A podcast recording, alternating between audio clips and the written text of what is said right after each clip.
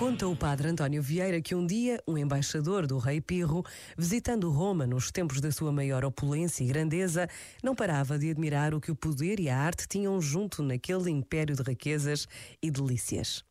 E os romanos perguntaram-lhe se ele encontrava algum defeito na cidade de Roma. Sim, respondeu o embaixador.